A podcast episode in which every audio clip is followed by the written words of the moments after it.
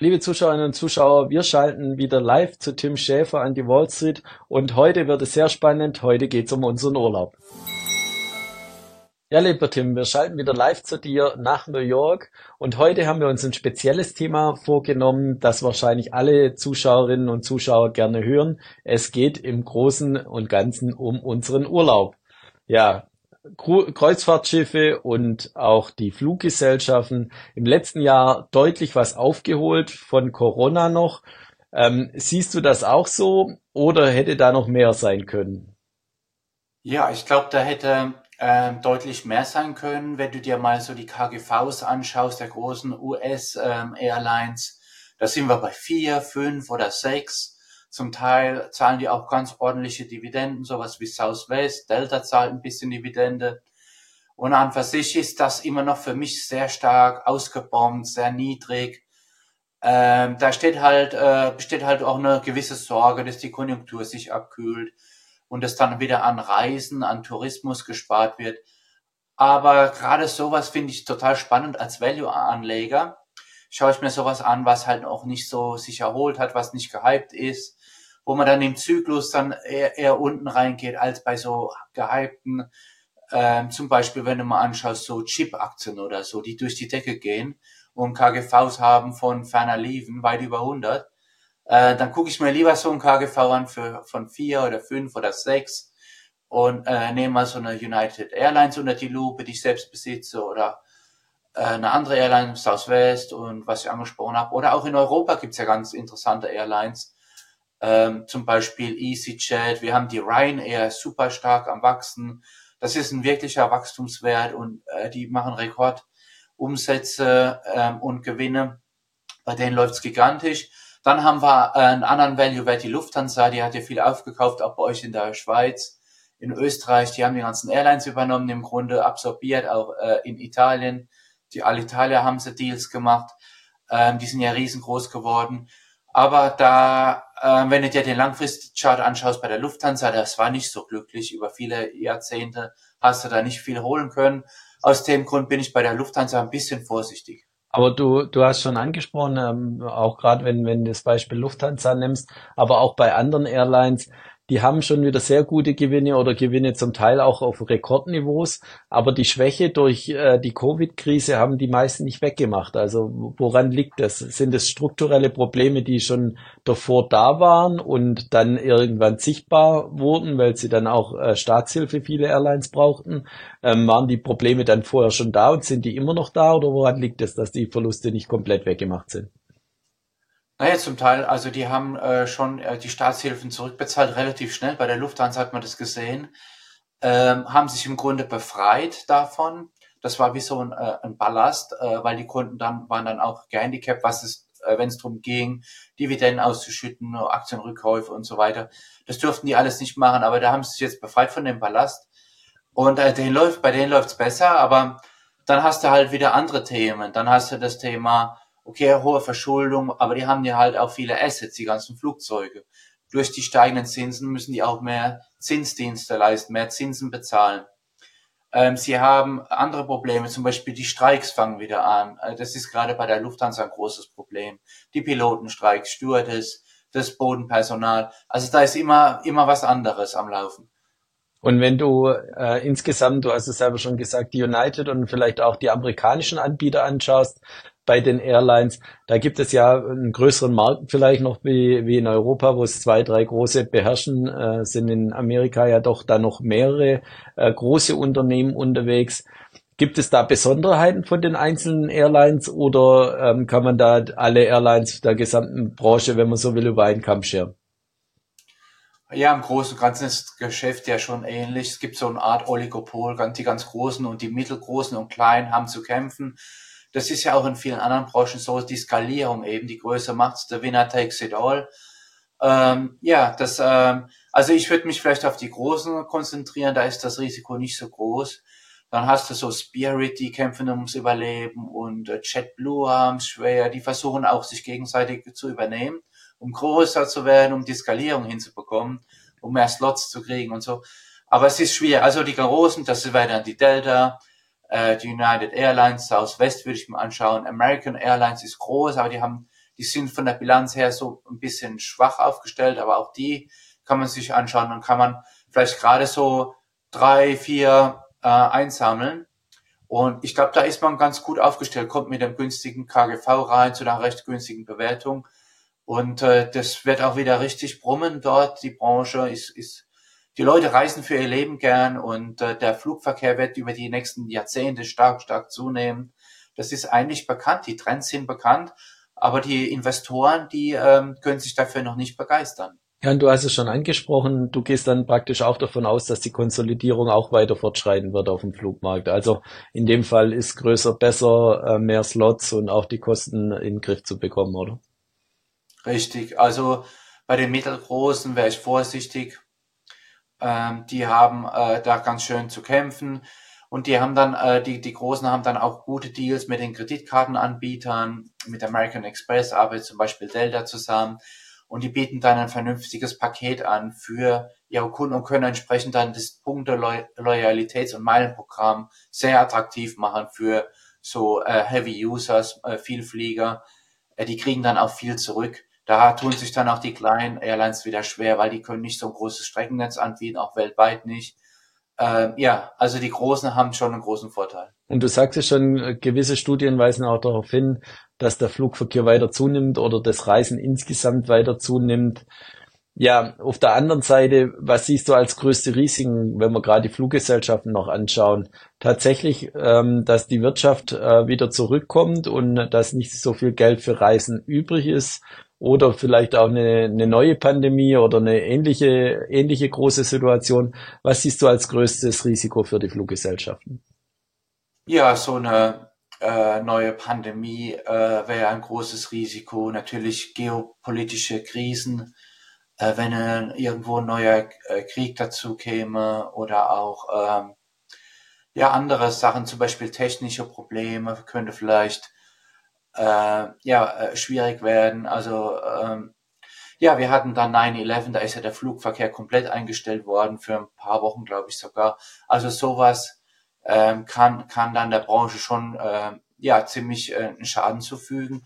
Aber langfristig, man sieht, erholt sich das alles wieder und, und äh, pendelt sich wieder ein. Und ich glaube, die sind gut aufgestellt, um vom nächsten äh, ähm, Aufschwung richtig gut zu profitieren. Die haben die Kosten in den Griff bekommen die haben es gut ähm, ausgerichtet und ihr Marketing auf Vordermann gebracht, ihre Kosten. Und ich glaube, die äh, erhöhen, die drehen auch äh, an der Preisschraube, die wissen genau, wie sie die Kunden kriegen.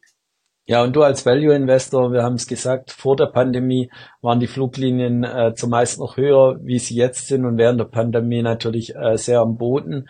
Du als Value Investor warst wahrscheinlich auch davor schon investiert, nehme ich mal an, in die Fluggesellschaften.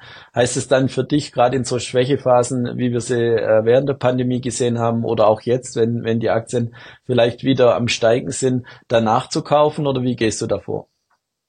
Ja, genau, weil halt die KGVs günstig sind, würde ich mir sowas anschauen. Man kann sich auch andere Branchen anschauen, die halt im Keller sind. Zum Beispiel zur Zeit läuft überhaupt nicht, äh, die, die Banken laufen schwach, schwach in USA oder du hast die Minenbranche läuft sehr, sehr schwach. Die hatten auch einen Boom gehabt und dann haben sie viel übernommen, verschuldet und waren total euphorisch. Die müssen das jetzt auch alles bereinigen und sich neu aufstellen. Also es gibt viele Branchen, die so ziemlich am Boden liegen und bewertungstechnisch interessant sind. Wir wissen alle, wir brauchen mehr Kupfer, wir brauchen mehr Stahl äh, und andere äh, Metalle und Rohstoffe.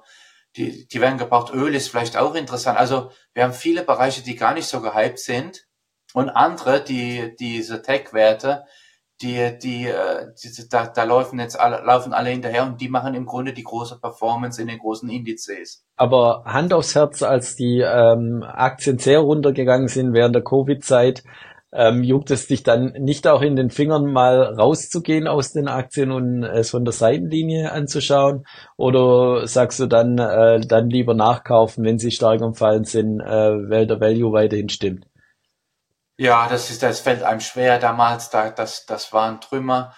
Äh, das ist nicht leicht dann einzusteigen, aber äh, die haben dann auch Geld gesucht, äh, um die ganzen Löcher zu stopfen. Die hatten hohe Kosten und, und die Schiffe in den Häfen stehen. Saudi-Arabien ist dann eingestiegen bei Carnival zum Beispiel, der ist ein großer Investor geworden. neben der Familie, der Gründerfamilie, die besitzt noch ein großes Aktienpaket bei Carnival. Und äh, so haben die halt überlebt, aber es ist, fällt einem schwer, man fühlt sich dann auch, äh, naja, irgendwie schon komisch, mal, man weiß es auch nicht, aber insgesamt geht es ja auch um Wahrscheinlichkeiten. Der, der Weltmarktführer ist gerettet worden, der Staat, die USA wollten denen nichts geben, weil äh, der juristische Geschäftssitz war nicht in den USA, da hat der Senat gesagt, der Kongress, wir können das nicht machen. Aber das war jetzt bei, bei den Kreuz, Kreuzfahrtunternehmen, zu denen kommen wir gleich. Die Frage war eher gemünzt nochmal auf die, die Fluglinien. Wenn du, wenn du vor der Covid-Zeit schon investiert warst, hattest du da nicht Sorgen oder hast du auch einen Teil verkauft und gesagt, ich, ich schaue es mir doch von der Seite an oder bleibst du dann dabei und, und wartest dann, bis die Kurse wieder steigen? Genau, ich, ich, äh, ich verkaufe nicht. Das ist so ein Credo von mir ich mache ja das Buy and Hold extrem. Auch in einer schweren Krise verkaufe ich nicht. Ich überlege mir eher zuzukaufen. Also ich habe das durchgehalten und eher dann noch andere Airlines gekauft. Ähm, aber das ist nicht leicht emotional und so. Man hat doch viel Angst und Sorgen. Die Medien äh, beschäftigen einen dann auch und ständig äh, gehen dann die Krisenmeldungen über die Ticker. Und in, also ja, es ist nicht leicht. Ja, und du, du hast gerade schon eine, eine Frage oder Antwort vorweggenommen. Wir wollen natürlich auch noch die zwei oder drei großen Kreuzfahrt-Airlines äh, oder Schiffe, äh, die Flotten anschauen. Ja, sind, sind zwei oder drei ähm, insgesamt auf der Welt, die sich äh, konkurrenzieren, wenn man so will. Hast du die Aktien auch oder schaust du den Markt auch näher an? Ja, ich habe die Carnival, äh, da stehe ich auch ganz ordentlich im Plus auf 50 Prozent, aber die haben immer noch sehr viel Potenzial ähm, es ist, äh, die Leute reisen für ihr Leben gerne. Da gibt es so eine Schicht, die geht gerne eben in diese AIDA auf die Kreuzfahrtschiffe. Äh, die wollen die Welt sehen und ähm, Leute treffen, Entertainment genießen an Bord. Und äh, man sieht dort, dass die Buchungszahlen zugenommen haben. Seitdem die Pandemie abgeklungen ist, äh, haben die erst äh, die Preise natürlich auch attraktiv gemacht und jetzt ziehen die Preise an. Also ich glaube, das ist auch eine Branche, die, die, die hat noch unheimlich viel Potenzial. Da gibt's halt auch äh, Royal Caribbean, da gibt's ein paar Norwegian und die Carnival, die, die drei großen halt. Man kann da auch sagen, hey, warum kaufe ich da nicht ein kleines Paket? Nicht nur ein Anbieter, vielleicht zwei, drei. Also ich glaube, man kriegt auch bei Carnival, soweit ich weiß, auch ein Bordguthaben, wenn man ein paar Aktien von denen hat. Äh, da, da müssten mal die Anleger schauen. Ich glaube, ähm, was, wenn einem das privat gefällt, kann man auch so ein paar Aktien sich ins Depot legen. Und äh, ist besser als, glaube ich, so ähm, Tagesgeld, konservative Anlagen, ruhig mal ein bisschen ins Risiko gehen, vielleicht in den Tourismus investieren oder in andere Branchen. Ja, du hast schon angesprochen, äh, Carnival ähm, gehört auch, äh, soweit ich das weiß, auch die Costa und die AIDA zum Konzern, deshalb vielleicht auch in der Schweiz und in Europa bisschen bekannter vielleicht wie die ähm, Royal Caribbean oder die, die Norwegian. Ähm, insgesamt hast du von, von, wenn man die drei nehmen will, hast du da einen Favoriten für dich, ähm, den, den du am interessantesten findest? Ja, ich habe einfach den, äh, die Carnival genommen. Das ist der Weltmarktführer, die besitzt sich selbst und bleibt da auch lange, lange dabei. Ähm, ich habe die während der Pandemie gekauft. Ähm, und wenn man sich das anschaut, KGV-technisch sind die auch noch günstig. Die haben halt, die mussten damals halt verwässern, die haben neue Aktien ausgegeben äh, die Verschuldung ist noch hoch, aber ich glaube, die kriegen gute Cashflows, die sind auf dem Weg. Zum Teil sind sie profitabel oder noch auf dem Weg dorthin, je nach Quartal und so. Aber das entwickelt sich gut und äh, ich glaube, das wird stabiler und besser. Die haben gute Großaktionäre, ähm, oder zumindest sorgen die für Stabilität. Und äh, ja, der Markt erholt sich. Man, man, man wird das sehen. Ja, und ein Thema kommen wir natürlich nicht drum rum, wenn wir über Airlines und natürlich auch über Kreuzfahrtschiffe äh, reden. Das ist das Thema, dass es vielleicht nicht das nachhaltigste Reisen ist mit äh, großen Flugzeugen und vor allem großen Schiffen. Ja, ähm, das Thema ist natürlich beherrschend die letzten Jahre. Äh, hört das Thema dann beim Reisen auf bei den Zuschauerinnen und Zuschauern? Was denkst du, wenn die, wenn die äh, Zahlen immer weiter nach oben gehen?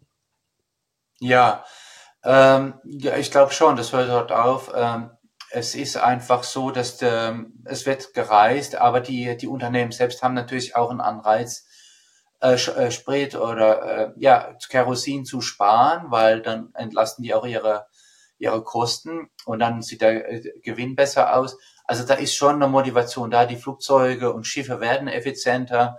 Da gibt's auch zum Teil grüne Investments wie grün die dann am Ende des Tages sind und ob sich das auch äh, wirklich ähm, so auszahlt, das weiß ich nicht.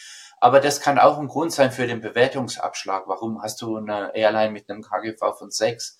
Äh, Weil es halt vielleicht manche Investoren rücken das so in den Sünden, in die Sündenaktienkategorie und sagen, okay, das sind wie die Rohöl, äh, die Ölaktien ähm, oder Tabakaktien oder Alkoholaktien. Für manche ist das eben ein No-Go. Wahrscheinlich auch für Privatanleger, da wird es etliche geben, die sagen, mag ich nicht, dort investieren.